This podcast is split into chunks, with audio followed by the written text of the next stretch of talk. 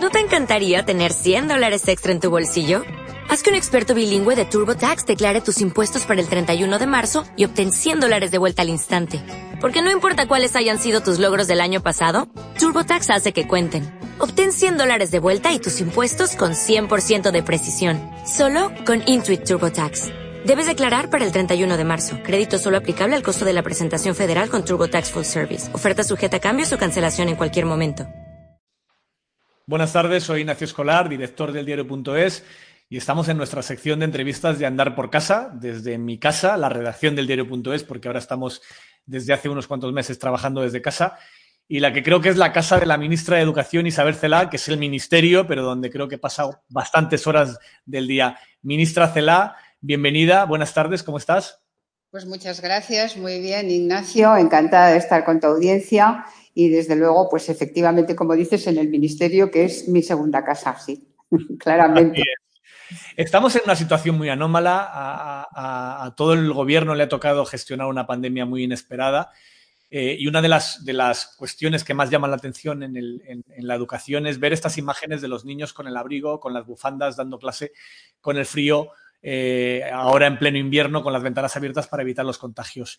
¿Es sostenible dar clase así? ¿Hay alguna alternativa mejor o no nos queda más remedio que acostumbrarnos a esta situación tan anómala?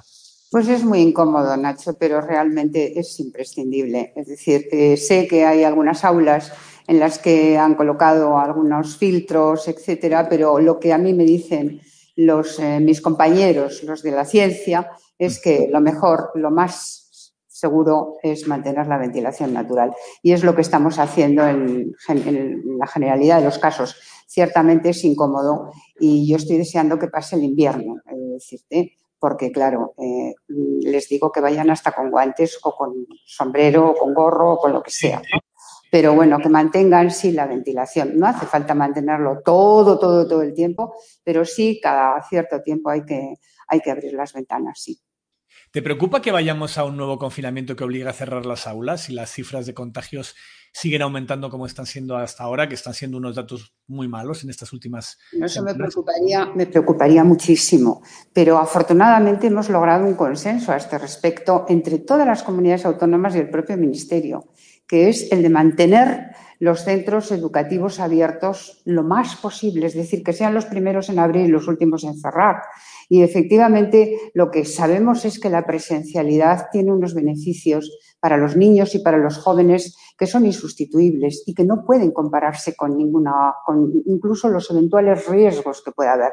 Efectivamente, cerramos el primer trimestre del curso 19-2021 de este curso. Lo cerramos, lo cerramos bien, no llegamos nunca a superar el 2% de grupos cuarentenados. Quiero recordar que no hemos tenido brotes en los centros educativos, hemos tenido unas condiciones higiénico-sanitarias muy pautadas, rigurosamente eh, atendidas y muy, mm, muy respetadas y eso es lo que nos ha permitido transitar. Eh, llegamos al 1,9 en el primer trimestre, ¿eh? Por ciento, pero estamos hablando de 400, de 425.000 grupos. Y ahora, pues estamos, ayer, la cifra de ayer era de 1,4%. Es decir, ha subido un poquito más que el comienzo exactamente de curso en enero, pues debido efectivamente a todo lo que está socialmente ocurriendo con la pandemia. Pero mantenemos un ritmo diferente, ¿no? Un ritmo diferente y desde luego los centros educativos se han eh, puesto de manifiesto que son los principales detectores en niños y jóvenes de la COVID. Y esto gracias al esfuerzo de los profesionales, sin duda alguna, al esfuerzo sostenido de profesores y profesoras que están ahí como un solo hombre, incluso los niños, desde luego emociona verlos. Está muy comprometido la mayoría de los niños. O guardan, ¿no? Las medidas, digo. Sí, sí, perdona. Cuando empezó, el curso escolar daba la sensación, había mucho miedo a que, a que la escuela, los colegios se convirtieran en centros de, propagación de los, de los contagios. Con los datos que tienes ahora, ¿crees que ha sido menos de lo esperado, lo, esperado, peor de lo esperado? Muchísimo menos, es decir, pasamos... Esa es la sensación que tengo yo, porque los pronósticos que había en septiembre es que el colegio iba a ser uno de, los, de las claves en la propagación de la enfermedad, pero con los datos que hay parece que no está siendo así. Son los colegios seguros es justamente lo contrario. Es decir, nosotros nos propusimos y trabajamos todo el tiempo, a pesar de las críticas que teníamos y a pesar de los pronósticos tan severos que había encima de la mesa en torno a la última semana de agosto, primera de septiembre, y que aquello iba a ser, bueno, nos propusimos realmente que las medidas higiénico-sanitarias fueran rigurosas, muy rigurosas. Y trabajamos con todas las comunidades autónomas en relación a esto. Y, lo, hemos logrado. Hemos logrado superar ese trimestre y esperamos poder lograr este otro trimestre, eh, manteniéndonos con mucho control, con mucho control y con mucha energía. Entonces, bueno, eh, evidentemente esta es una cuestión que la autoridad sanitaria, la autoridad sanitaria le corresponde decidir si hay un brote, etcétera, en relación a un cierre del centro, pero es tanta tanta necesidad, tanta eficacia para una sociedad eh, que sus centros educativos estén abiertos, que cómo vamos a soportar siquiera que los bares permanezcan abiertos, con todo el respeto.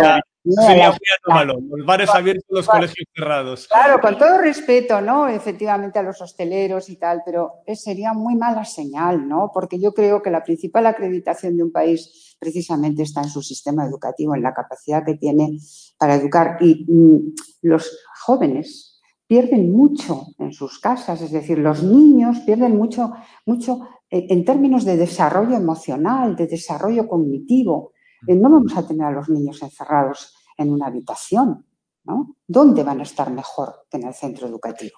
Da la impresión además de que la, enseñanza a distancia para niños, para adolescentes, para personas más mayores es una alternativa, pero desde luego para los niños pequeños no lo es. Pues, pues lo es en mucha menor medida. Eh, podemos imaginar a un niño de cinco años mirando una pantalla eh, más allá de cinco minutos, sería... bueno, depende, si es en Twitch a lo mejor se queda más tiempo. Bueno, eh, por eso ideamos, por eso ideamos cuando tuvimos la necesidad, ideamos todos aquellos programas que con radio y televisión, bueno, con la televisión española y que pudimos llevar a cabo, ¿no? Precisamente para darles entretenimiento y más emoción y más, más vitalidad, ¿no? pero efectivamente con los cursos superiores, con formación profesional, ciclo de grado medio, superior y bachillerato, e incluso los dos últimos cursos de la enseñanza secundaria obligatoria, se puede seguir en una, enseñanza híbrida, centro educativo, es decir, presencial y, online, pero con los niños pequeños es muy difícil. ¿Qué, le parecen eh, las decisiones que están tomando países como Reino Unido o Portugal que están cerrando las aulas? Eh, ¿Por qué cree que lo hacen y por qué, y por qué crees, te tuteo si no te molesta, sí, no, que aquí, en España no es una buena idea hacerlo? Bueno, eh, yo me, reúno con mis colegas europeos muy a menudo. Precisamente estuve el viernes pasado con, bueno, Portugal ha asumido ahora mismo la presidencia semestral de la Unión Europea. Por tanto, tuvimos oportunidad de hablar. Portugal es muy partidaria. Todos los colegas, todos mis colegas de educación son partidarios de la presencialidad. Pero claro, si obviamente se produce un brote en un centro educativo, un brote que no puedes controlar, tienes que cerrarlo, tienes que cerrar ese centro. Yo no sé exactamente con precisión si eh, hasta qué punto les están funcionando las medidas higiénico-sanitarias aquí y desde luego en colaboración con el Ministerio de Sanidad las hemos podido hasta la fecha eh, poner en práctica y está yendo muy bien. Eso no quiere decir que nos encontremos en una situación eh, no deseable. pero vamos a hacer lo posible por sostener esta, esta situación, porque es, es, fundamental tanto para los alumnos como para sus familias, para la sociedad en su conjunto. ¿no? Hay algunos colegios, de todas maneras, y algunas zonas, por ejemplo, pienso en, la línea en Cádiz, donde hay muchos centros que llevan cerrados desde Navidad. En Madrid ha habido también muchos centros cerrados hasta hace prácticamente unos días. No va a ser un curso normal. ¿Y qué le dice a esos padres que se encuentran con que su colegio está cerrado durante semanas porque no pueden garantizar la situación? En eh, Madrid también ha afectado en ese sentido la nevada, no solamente la pandemia. Eh, eh, son dos casos diferentes, efectivamente, ¿no? Bueno, yo en Madrid y en otros sitios, yo siempre digo que lo primero que hay que hacer es limpiar las entradas tanto a hospitales como a centros educativos, ¿no? Y que hay unos centros educativos que han podido tener más problemas porque efectivamente los han tenido en términos de, bueno, de cubiertas en, algunos lugares que obviamente no podía, no se podía entrar. Bueno, eh, bien, ese es un tema. El otro tema es el de la línea. la línea y en algunos lugares del sur, esta misma mañana, me, afirmaban que había eh, un importante nivel de absentismo escolar. Esto me lo decían colegas suyos en, esta mañana. Y que había un importante nivel de absentismo. Bueno, esto no puede ser. Es decir, esto no puede ser el centro educativo tiene que estar abierto. Yo comprendo la preocupación de las familias, la comprendo perfectamente. Es un lugar además cercano a Gibraltar, bueno, en fin, está al lado, está ahí. Eh, pero eh, aun comprendiendo la preocupación, tienen que tener muy en cuenta que la enseñanza básica es obligatoria. Es el derecho del alumno, de la alumna, de la persona. Y es la obligación del poder público el, tener, el prestar ese derecho.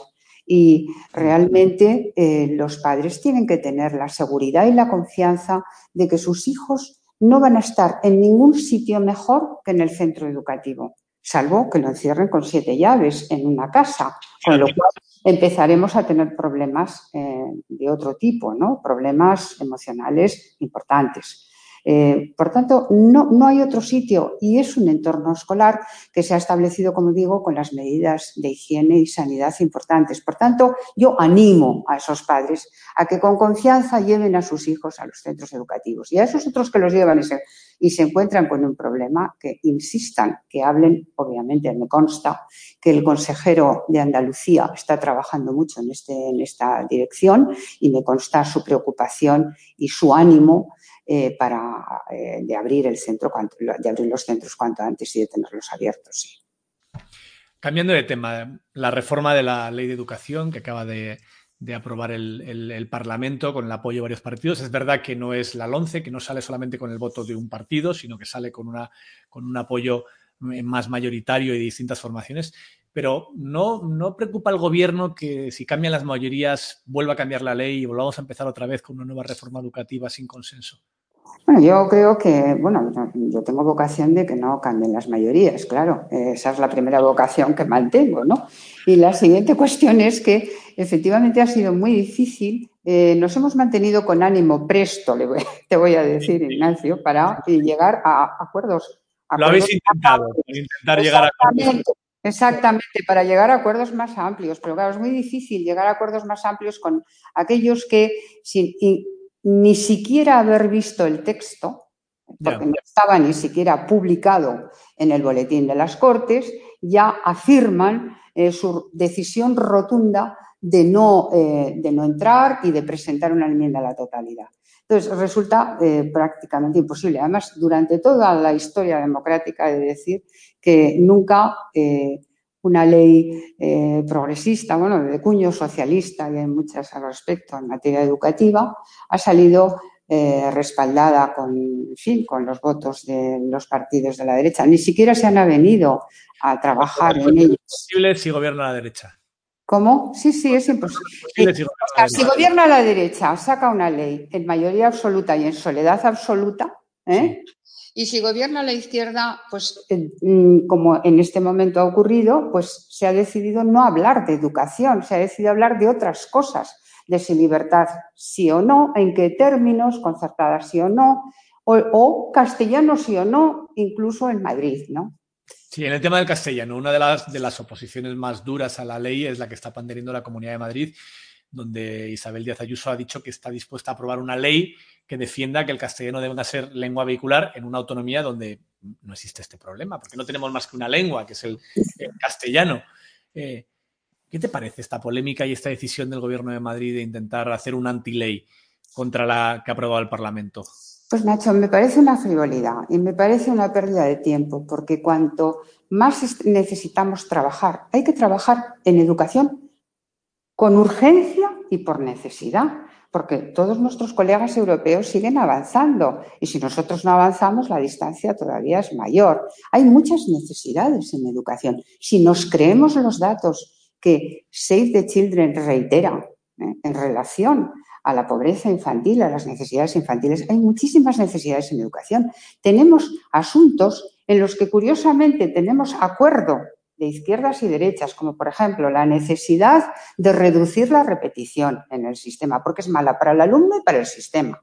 La necesidad de reducir el abandono escolar temprano, la necesidad de trabajar sobre la carrera profesional del docente, la necesidad de evaluar el sistema y sobre todo una cuestión que la han tenido muy olvidada a lo largo de los siete años y es que la educación es una inversión y necesita recursos, evidentemente, porque aquel refrán inglés eh, de, bueno, pues, you, think that, eh, eh, ¿crees que la educación es cara? Pues try, no, inténtala con la, intenta con la Entonces, esto, esto obviamente nos indica que realmente se requieren recursos y si es, y si es como es cierto lo que nos han dicho muchos expertos, que durante estos años de atrás eh, se, han venido, se ha venido perdiendo casi un punto del PIB ¿eh? en educación.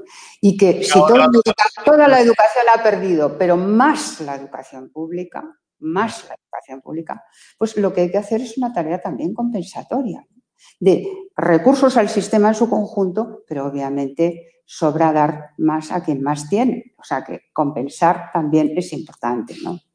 Eh, la ley ha tenido la oposición sobre todo de la escuela concertada, que se ha movilizado, ha movilizado incluso a los alumnos y a los niños de la escuela concertada, eh, especialmente la, escuela católica, la escuela eh, propiedad de la Iglesia, que, acusa al gobierno y te acusa a ti de intentar atacar a la escuela concertada y acabar con ella, incluso poner en peligro su, existencia. ¿Qué pretende la nueva ley con la escuela concertada? Bueno, primero no la cuestiono. ¿Eh? ¿Cómo vamos a cuestionar la escuela concertada si hicimos la LODE en el año 85? La hizo mi predecesor, José María Maraval, ah, y, ahí se generaba la concertada. ¿eh?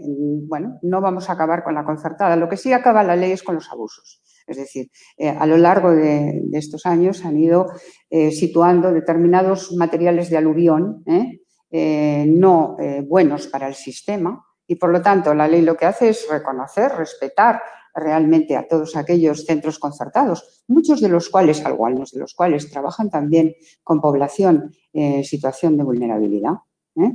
Y desde luego lo respeta y respeta a todos aquellos centros que van a cumplir la función social, que no tienen ese ánimo de lucro, pero ese ánimo de lucro lamentablemente ha aparecido en algunos eh, de los casos que hemos visto en los últimos tiempos. Y por lo tanto, eso es lo que hace la ley, desprenderse de eso para dejar el sistema educativo en un sistema educativo que lo que hace es mejorar la calidad de la prestación del servicio público en su conjunto, que efectivamente sabemos que se presta con los centros públicos y con los centros privados concertados, pero oiga, en igualdad de obligaciones.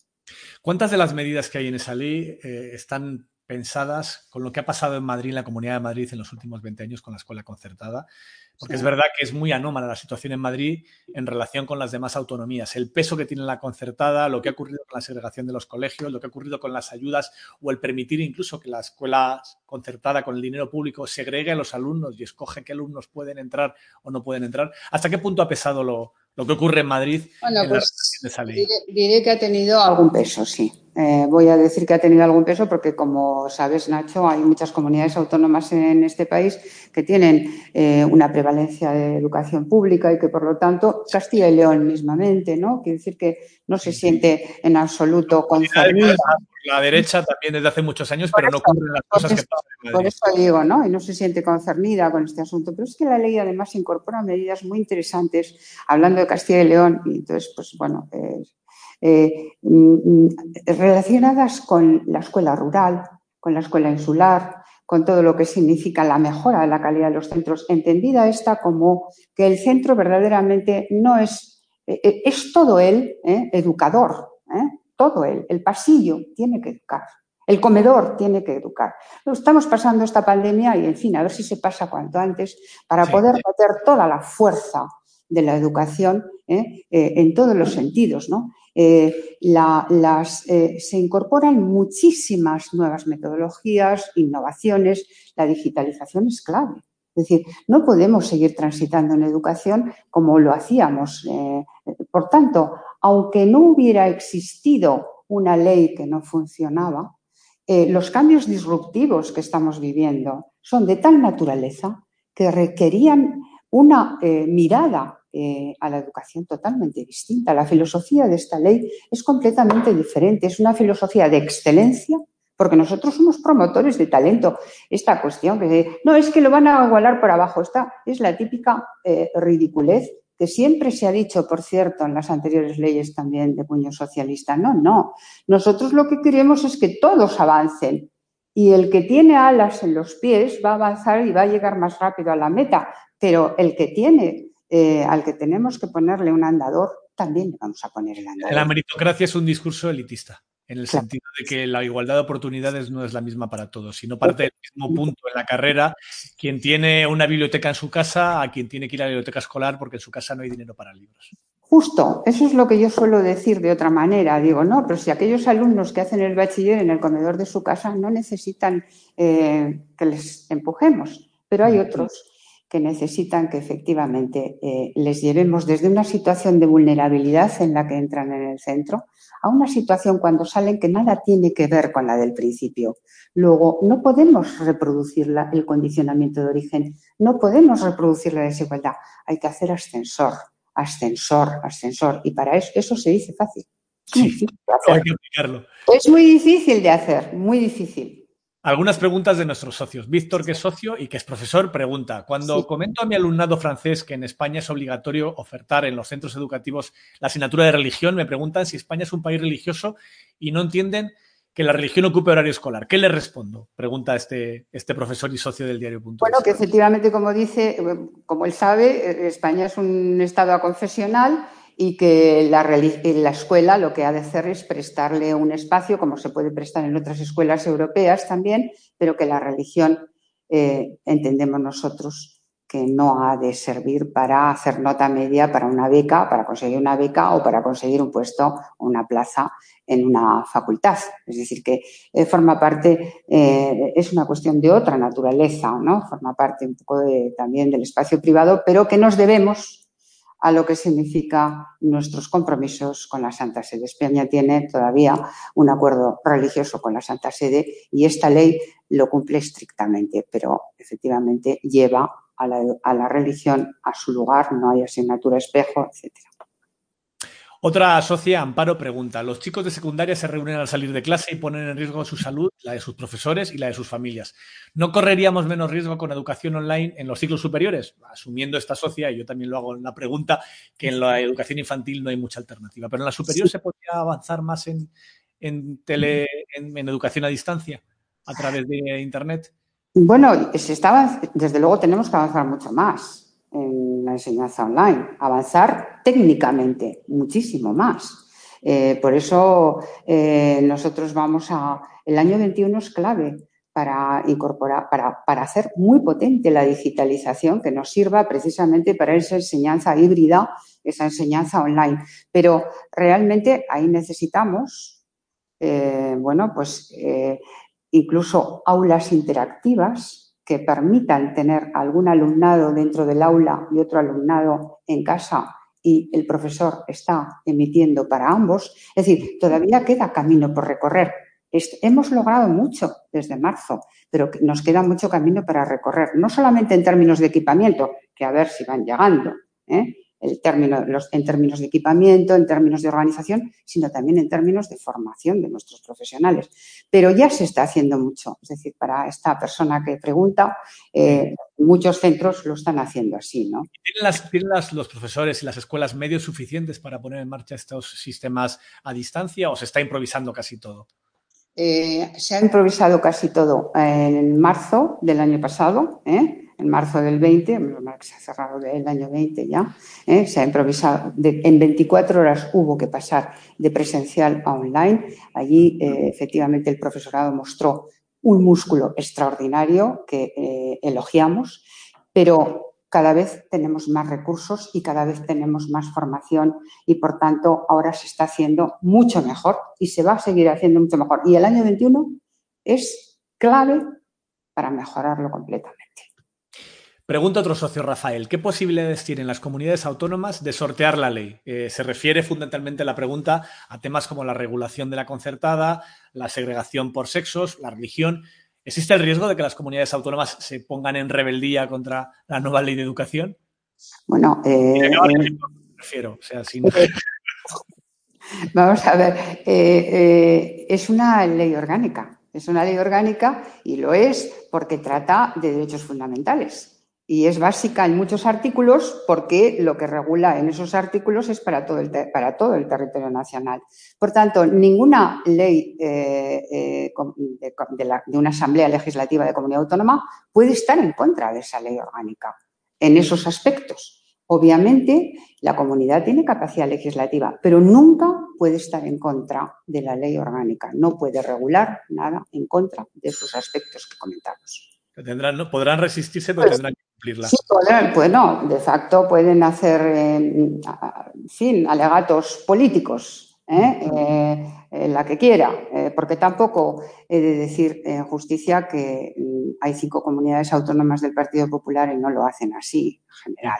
No es, una guerra de todas las comunidades del No, no, en absoluto. Entonces, entonces, no, si es que en general vamos a ir a un desarrollo además muy, muy cooperativo con las comunidades autónomas. Hemos adoptado un modelo curricular eh, de enseñanzas mínimas en las que dictamos una parte desde el gobierno en cooperación con las comunidades, luego siguen las comunidades y luego sigue el centro que también tiene su espacio de autonomía curricular. Por lo tanto, esto nos obliga ya eh, a esa gobernanza en educación que deseamos. Otra pregunta de otro socio. Diego, ¿desde el Ministerio se va a interceder para que los maestros reciban la vacuna con prioridad? ¿Crees que es necesario que los maestros estén antes que otros profesionales o que otras personas por su mayor relación con, alumnos y con mayor riesgo en la lista de la vacuna?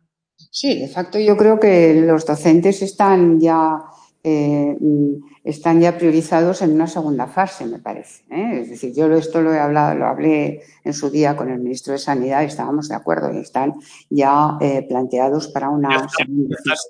Ya, están ya está pendiente. Sí, está el profesorado, está ahí incorporado en una segunda fase. Lo que necesitamos es que ya las vacunas cuanto antes, ¿verdad? Y otra pregunta de, de otro socio, José María, que plantea, ¿va a ser obligatorio eh, que haya que se ponga la vacuna para poder acudir a clase? Es decir, ¿se va a obligar a los alumnos a que estén vacunados para poder, o a los profesores para poder acudir a clase? Esto no está contemplado en absoluto. Además, es que realmente esto es, sí que es criterio sanitario puro y duro. Eh, no sabemos cómo va a funcionar el tema de vacunas, edades, etcétera. Esto no, no lo hemos tratado. Y además es, como digo, criterio sanitario. Pregunta Patricia, otra socia. ¿Cuánto costaría reducir las ratios, desdoblar las clases de 25 o 30 estudiantes para que fueran de 12 15? ¿Por qué desde las administraciones, plantea esta socia, se sigue apostando y apoyando al libro de texto, digital o papel, frente a la educación sin libro de texto y también el tema de las ratios? Bueno, yo creo que el libro de texto solían decir, suelen decir todavía que el libro de texto siempre es mejor que cualquier mal profesor. Suelen decir esto, ¿no? A veces, ¿no? Ahora tenemos buenos profesores, los vamos a tener aún mejores, pero tenemos muy buenos profesores. Pero obviamente el libro de texto es una ayuda. Lo que ocurre es que el libro de texto pues va a tener que competir también con todos los materiales vehiculares, eh, bueno, online, etcétera, ¿no?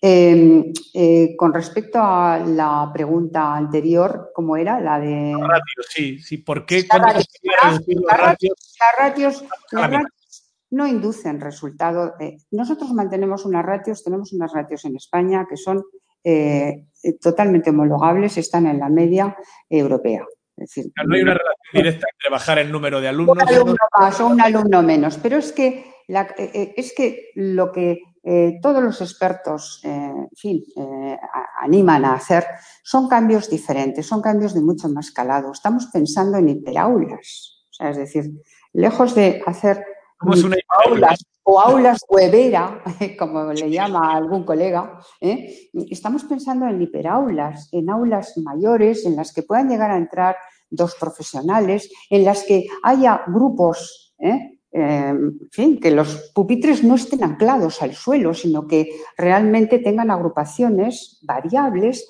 en función de si un grupito de alumnos está haciendo un proyecto, eh, otro, otro, a qué velocidades van. Por lo tanto, la calidad la eh, estamos orientando, pues como efectivamente están las, es decir, en línea con las directrices no solo europeas, sino también de la, de la OCDE, Agenda 2030, en fin, lo que están haciendo y lo que estamos haciendo a nivel nacional, bueno, sobre todo internacional, ¿no?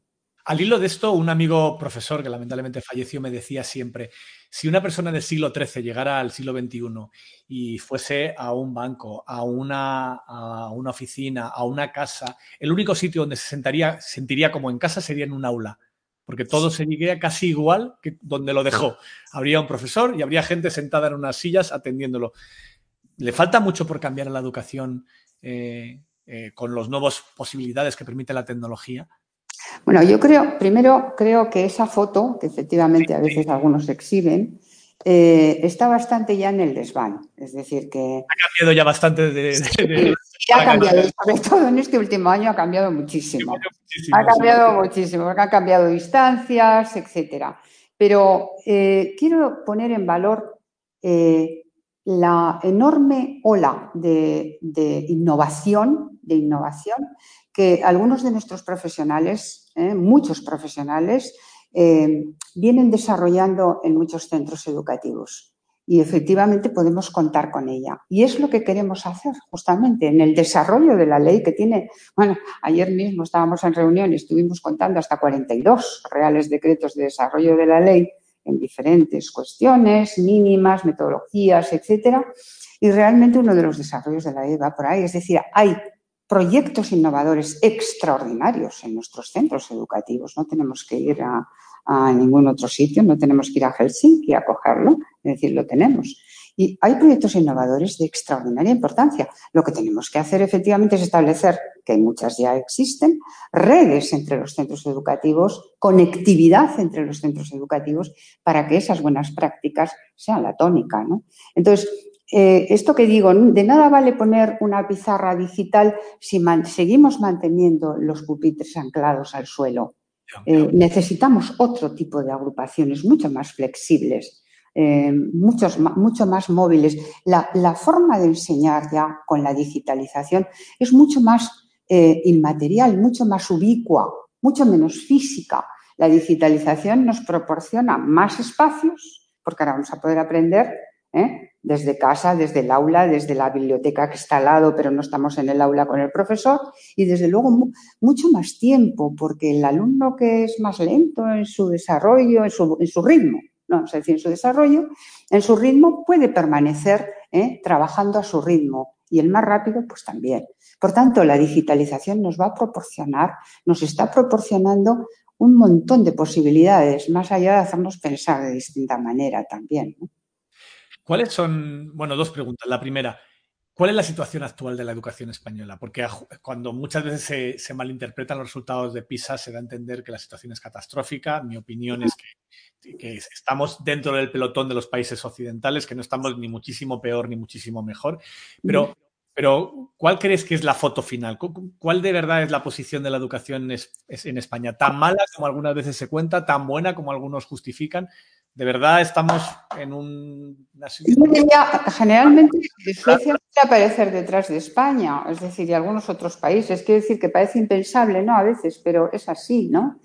Eh, tenemos algunos defectos que tenemos que corregir. Tenemos algunas fortalezas.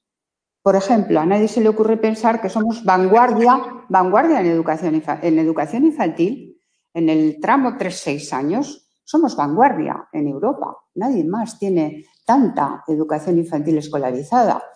En términos de eh, libertad eh, para elegir, que decíamos antes, bueno, eh, hemos, somos, yo creo que el décimo país con más capacidad para decidir dónde, quiere, dónde las familias quieren ir. Por tanto, ahí hay algunas fortalezas. En equidad éramos muy fuertes y hemos retrocedido.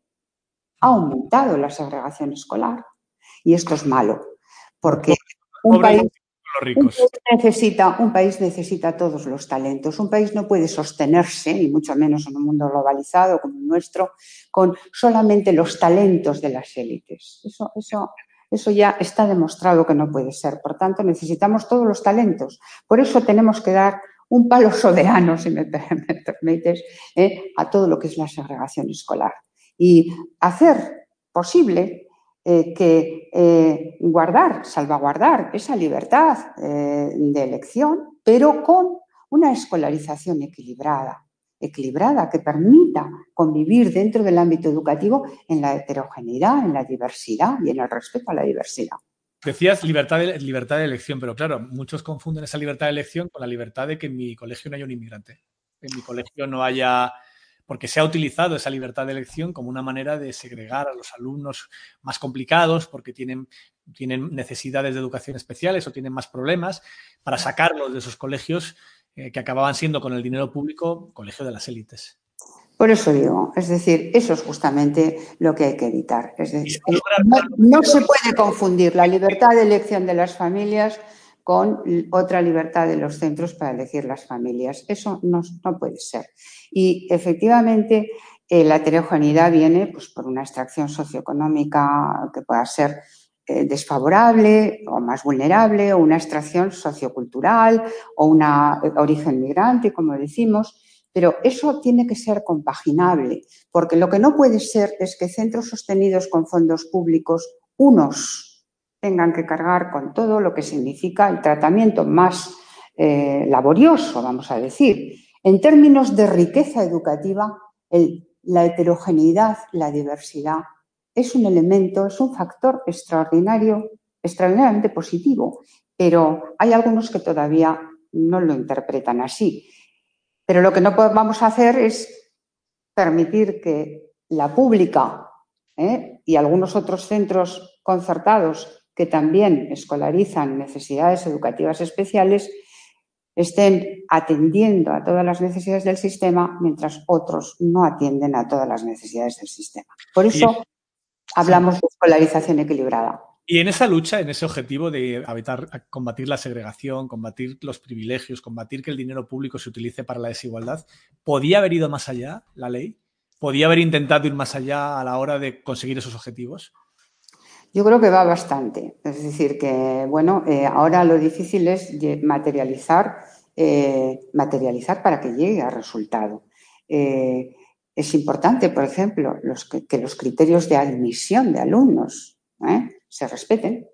Hmm. Estos criterios de admisión que te dicen que efectivamente las zonas escolares tienen que ser las mismas las de los públicos que las de los privados, las, de los privados concertados, que te dice que efectivamente lo que más puntos puede recibir dentro de los criterios de escolarización es justamente la cercanía al centro o la, cercanía en, vivienda familiar o en profesión de padre o madre, es decir, en el trabajo de los padres. En el trabajo de los padres y tiene que dejar al niño ahí.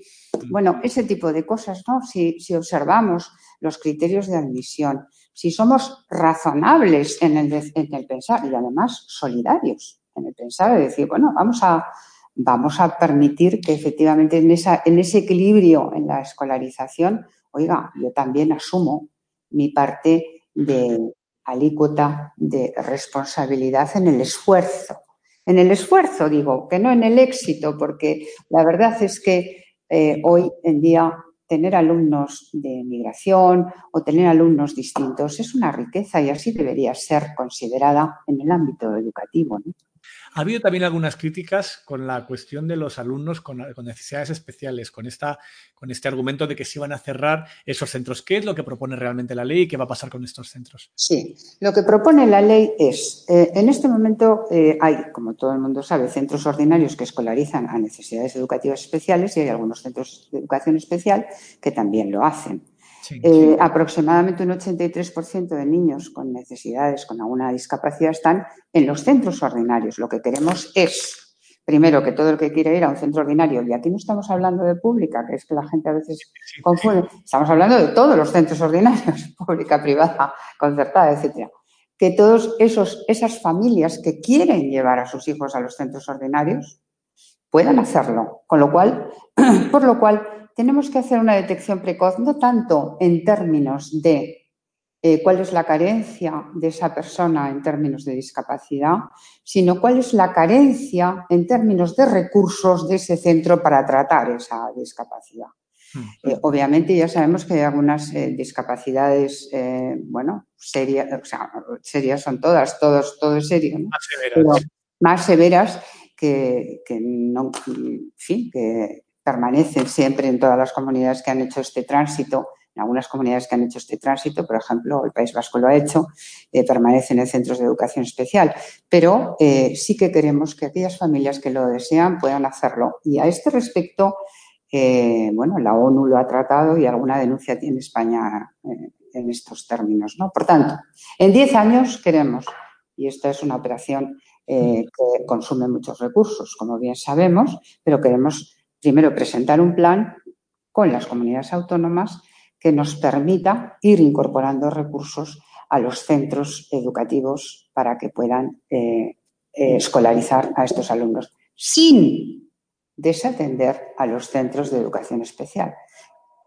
Hablas de las comunidades autónomas, una de las complejidades de tu posición y de tu ministerio es que, es que tiene que gestionar una educación que está transferida en las autonomías y que son las autonomías quienes finalmente tienen que ejecutar todo lo que se decida, lo que se apruebe, las legislaciones, pero que no está en la mano del ministerio poder decidir concretamente sobre, sobre lo que ocurre en, en el tramo final y en el más importante de la educación de muchísimos alumnos. ¿Es, ¿Es, difícil esto, estar al albur de las comunidades? Eh... Pues sí, es, es, un poco difícil a veces, sí. ¿Y, y, la diferencia de cada una de ellas? Bueno, yo he sido consejera en el País Vasco.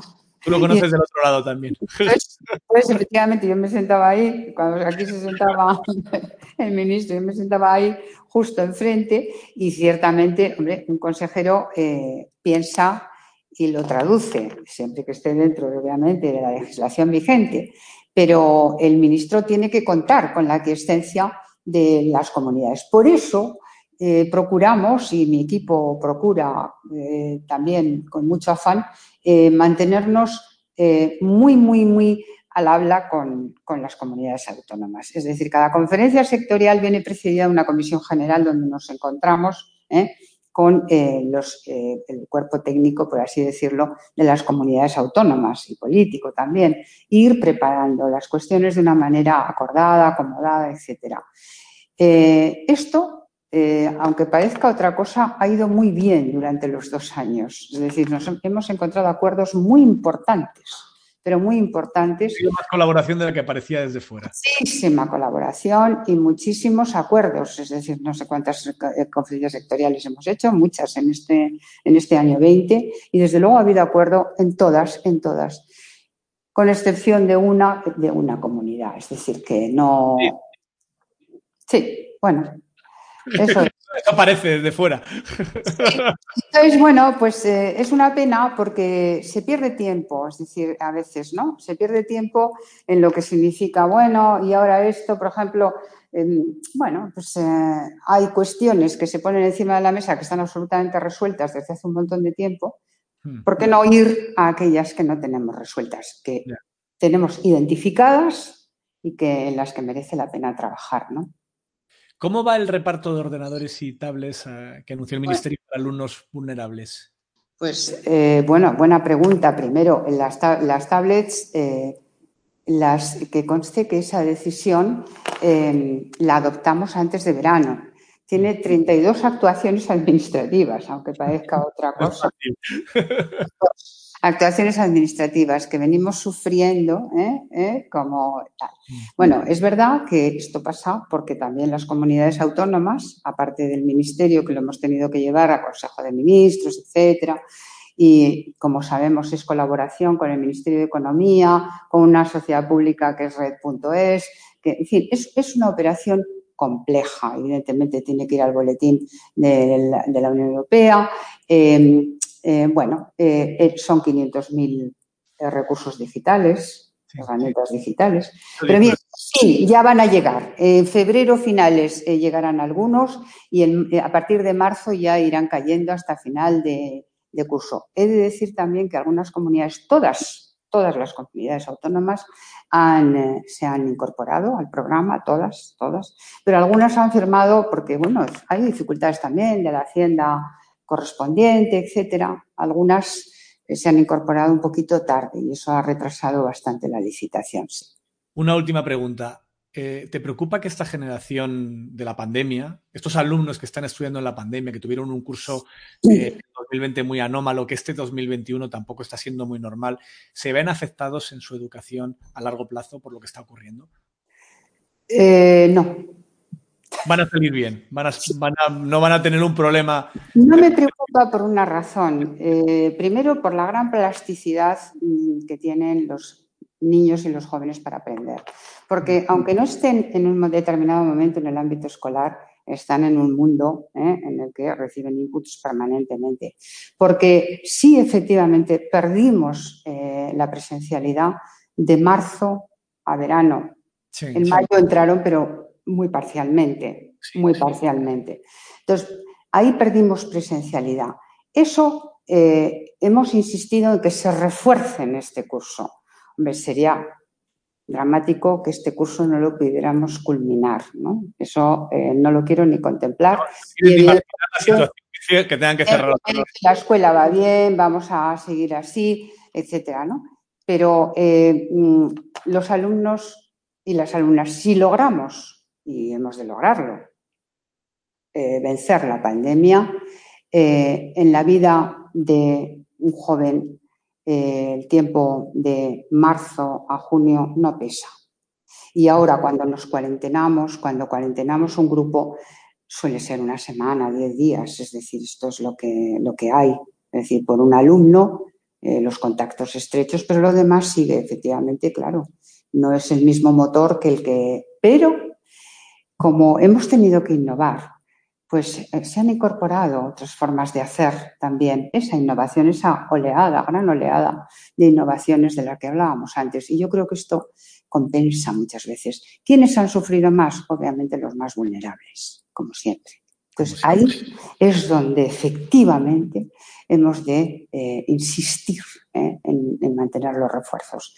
O sea, este 21 es, es capital que incorporemos muchos refuerzos primero identificando qué personas son, sin estigmatizar qué alumnos son y, desde luego, eh, sostener, sostenerlos para que tengan autoestima y puedan superar todo el ciclo escolar. Pues muchísimas gracias, ministra, por este rato con el diario.es y con los socios y socias del diario.es a los que os doy las gracias por el apoyo a este medio. Muchas gracias. Muchas gracias, muchas gracias Nacho, ha sido un placer y muchas gracias a la audiencia, a los socios, las socias y hasta otro día. Hasta otro día, nos volveremos a ver por aquí. Muchas gracias, adiós, buenas tardes. Buenas tardes. ¿No te encantaría tener 100 dólares extra en tu bolsillo? Haz que un experto bilingüe de TurboTax declare tus impuestos para el 31 de marzo y obtén 100 dólares de vuelta al instante. Porque no importa cuáles hayan sido tus logros del año pasado, TurboTax hace que cuenten Obtén 100 dólares de vuelta y tus impuestos con 100% de precisión. Solo con Intuit TurboTax. Debes declarar para el 31 de marzo. Crédito solo aplicable al costo de la presentación federal con TurboTax Full Service. Oferta sujeta a cambios o cancelación en cualquier momento.